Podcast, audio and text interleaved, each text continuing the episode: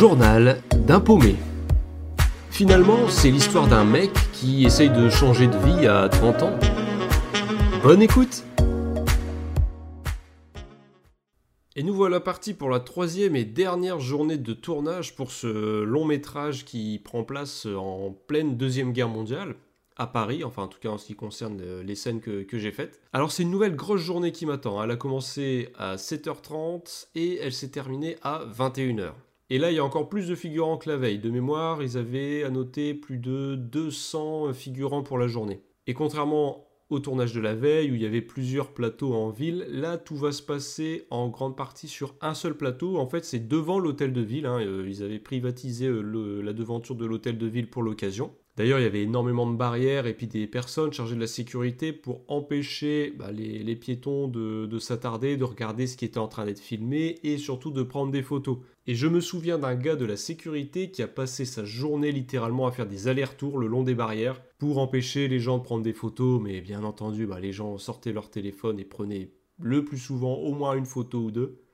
Sur la cour extérieure du, de l'hôtel de ville, quand j'arrive, il y a déjà énormément de figurants qui sont présents, il y a des véhicules militaires qui sont installés, il y a des véhicules d'époque, hein, notamment des tractions, qui sont présentes et j'apprends par la suite que bah, il y a, y les, propriétaires de ces voitures-là qui, qui sont présents sur les lieux de tournage, donc je discute un peu avec eux. Et ce sont des gens qui ont l'habitude de faire des reconstitutions, même lorsque en Normandie par exemple ils organisent l'anniversaire du débarquement, etc. Bah, ces gens-là sont sollicités. Et je me souviens que le gars propriétaire notamment d'une Citroën Traction bah, racontait que le véhicule euh, était dans sa famille depuis déjà pas mal d'années, c'est son grand-père qui l'avait. Enfin bref, pour vous dire, il y a vraiment toutes sortes de personnes sur le, le plateau de tournage. Je me souviens même pour le premier jour de tournage, il y avait un ancien de la Légion étrangère qui était là en tant que consultant. En fait, il surveillait les postures qu'adoptaient les figurants euh, qui incarnaient des officiers, etc., pour que ce soit un maximum crédible.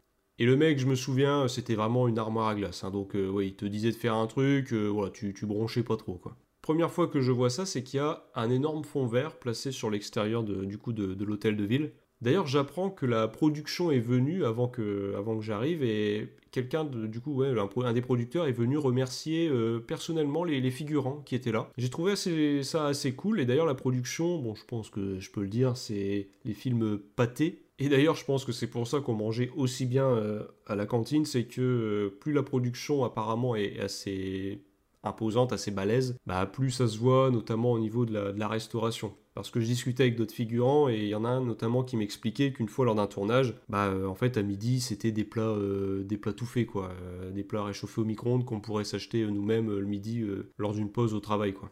Donc on est là tous rassemblés, alors c'est assez rigolo parce qu'on est 200 personnes, euh, femmes comme des, hommes, euh, du coup coiffés, euh, habillés en, mode années 40, comme je, je le disais, ça fait vraiment bulle temporelle. On m'appelle parce qu'on a besoin de personnes qui ont une tenue d'officier français, et en fait, on m'amène sous une petite tente où euh, on, me prend en photo euh, sur, sous différents profils en fait. C'est des plans où je suis en, pied et euh, je dois lever les bras et tourner à chaque fois d'un quart, je crois, ou même d'un huitième sur moi-même. Et j'apprends que c'est pour permettre après de faire des, des effets de foule, de rajouter en fait sur les plans un peu de loin, les plans aériens, de rajouter plus de personnes que ce qu'il y en a vraiment. Comme il y a pas mal d'attentes ce jour-là, avant le début des prises, on discute entre figurants. Et là, notamment, j'apprends que oui, selon les tournages, euh, ça peut être très compliqué pour les figurants. Bah, il y a par exemple euh, un film sur la Première Guerre mondiale où un mec m'expliquait qu'il y en a carrément un lors de ce tournage euh, qui a fait une crise d'hypothermie parce qu'en fait, ils étaient dans, dans des tranchées de nuit, donc il faisait froid, il y avait de l'eau et tout,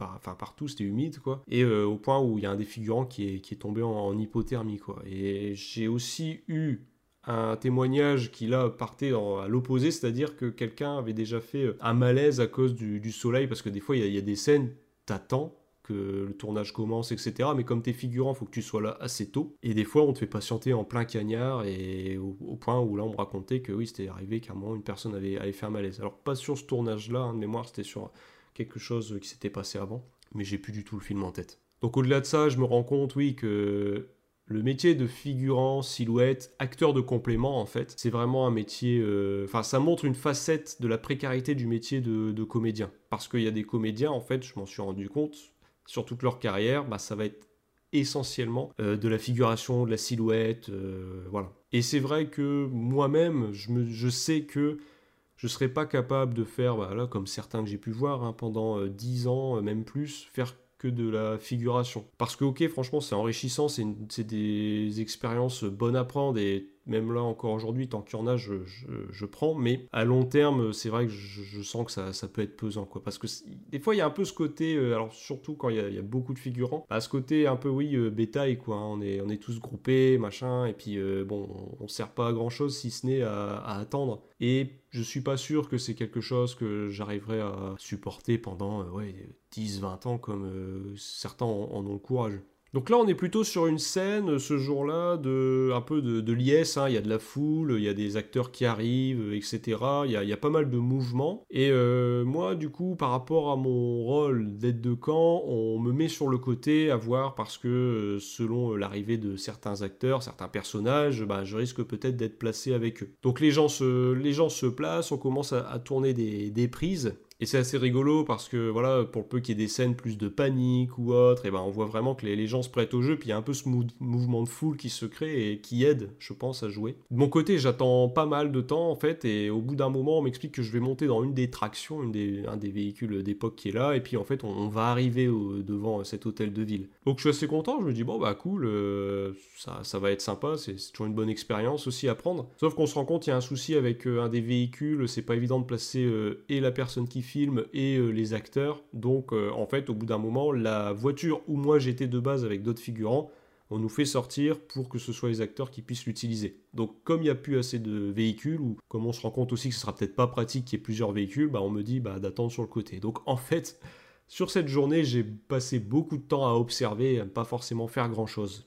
Mais c'est vrai que c'est impressionnant de voir euh, toute l'organisation qu'il a et puis d'entendre les moteurs, actions, et puis que là, ça y est, on voit que la scène se lance pour quelques secondes des fois. Entre les pauses, je me souviens qu'il y a aussi certains figurants qui profitent en fait de bah, qu'il des véhicules d'époque, qui soient en costume, etc., pour se prendre en photo, euh, pour alimenter leur book en fait, hein, pour montrer qu'ils ont déjà fait euh, tel ou tel tournage. Mais vraiment, il y en a beaucoup qui font ça. Tu, tu vois que c'est quelque chose d'assez important pour eux d'immortaliser ça, quoi. Le soir venu, on refait la scène qu'on avait mise en scène, alors cette fois-ci c'est à l'intérieur de l'hôtel de ville, euh, ce qu'on avait fait la veille au soir, mais qu'on n'avait pas eu le temps de, tourner, bah là on la tourne. Et là pareil, je me dis, bon bah tiens, peut-être euh, en tant qu'aide de camp, euh, je, vais, être placé quelque part, ou j'en sais rien. Et il y a un des assistants réels qui du coup va se renseigner, et il me dit avant de partir, il fait, bon bah je vais demander si on a besoin de l'aide de camp, et si jamais t'es simple officier, bah on s'arrange pour te cacher. je me suis dit, bon bah génial. Mais bon, ça fait partie du, contrat hein, ou du jeu, comme je, le dis assez régulièrement. Et au final, on n'a pas eu besoin de l'aide de camp, donc je suis passé en simple officier et on m'a caché. Donc euh, voilà, mais ça a été une scène assez sympa euh, à, tourner. D'ailleurs, c'est là où j'ai pu aussi voir le, calme du, réalisateur. C'est-à-dire, vraiment, pendant les trois jours, c'est quelqu'un qui était vachement discret, quoi. Euh, franchement, je sais pas comme on peut des fois voir, peut-être dans certains films ou dans des documentaires, j'en sais rien, ou des, des réalisateurs qui vont commencer à crier ou c'est un peu le désordre. Non, là, c'était ordonné et ça se faisait dans une bonne ambiance. c'était détendu, quoi. Et à un moment même, euh, il y a un des acteurs euh, qui continuait de jouer parce que euh, il n'avait pas entendu le réalisateur crier. Alors entre guillemets parce que même moi, j'avais pas compris qu'il était en train de crier là pour dire stop, c'est bon, quoi. Donc cette journée de tournage se termine. Alors c'est vrai que au niveau du bilan, je me rends compte que bon, j'ai pas vraiment été aide de camp sur, euh, sur euh, le tournage. Après, j'ai su qu'en fait, l'aide de camp, de base, il y a quelqu'un qui avait été pris pour être aide de camp, on lui avait donné 19 journées de tournage. Et finalement, je ne sais pas si c'est au niveau euh, de la réalisation ou du script, j'en sais vraiment rien, mais en fait, ils ont décidé de découper ce rôle. Donc, je crois qu'on a été plusieurs à être sollicités pour être aide de camp sur, sur les films. Et en fait, selon les jours de tournage qu'on avait, ben, plus ou moins, euh, voilà, l'aide de camp réussissait à être plus silhouette, plus figurant, j'imagine. Enfin, enfin voilà. Donc un peu déçu de l'utilité que j'ai eue parce que bon, clairement il y a eu des moments où je sentais que si j'étais pas là, bon, c'était pareil. Ça a été quand même un, un prix payé, un prix émotionnel parce que faut, faut savoir que c'était assez intense, c'était la première expérience professionnelle que j'avais et en plus il y a eu toute cette période où je recevais des coups de fil pour me dire bah tiens on aimerait que tu peut-être que tu passes euh, sur tel truc en fait bon bah tiens attends tiens, on te tient au courant bah ceci cela et en fait ça se passe sur quelques semaines. Et c'est des semaines où on reste pas loin du téléphone, quoi, parce que on, veut répondre dispo. Parce que si jamais on n'arrive pas à nous contacter, on sait que derrière, il y en a 10, si ce n'est plus, ceux qui sont prêts à, prendre la place. Donc il y a ce côté un peu émotionnel qui est, qui est engagé. Bon, le côté pécuniaire aussi, parce que voilà, faut se loger au niveau de, Paris et tout, mais ça, à la limite, c'est moi qui l'ai choisi, euh, c'est pas, pas grave.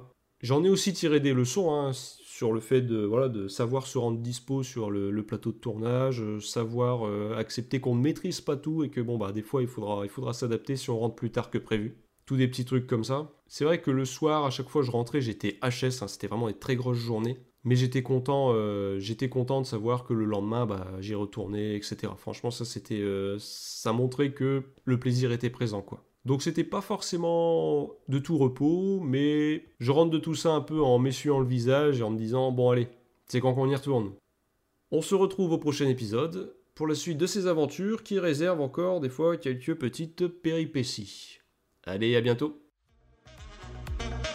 Journal d'un paumé raconté par le paumé en question.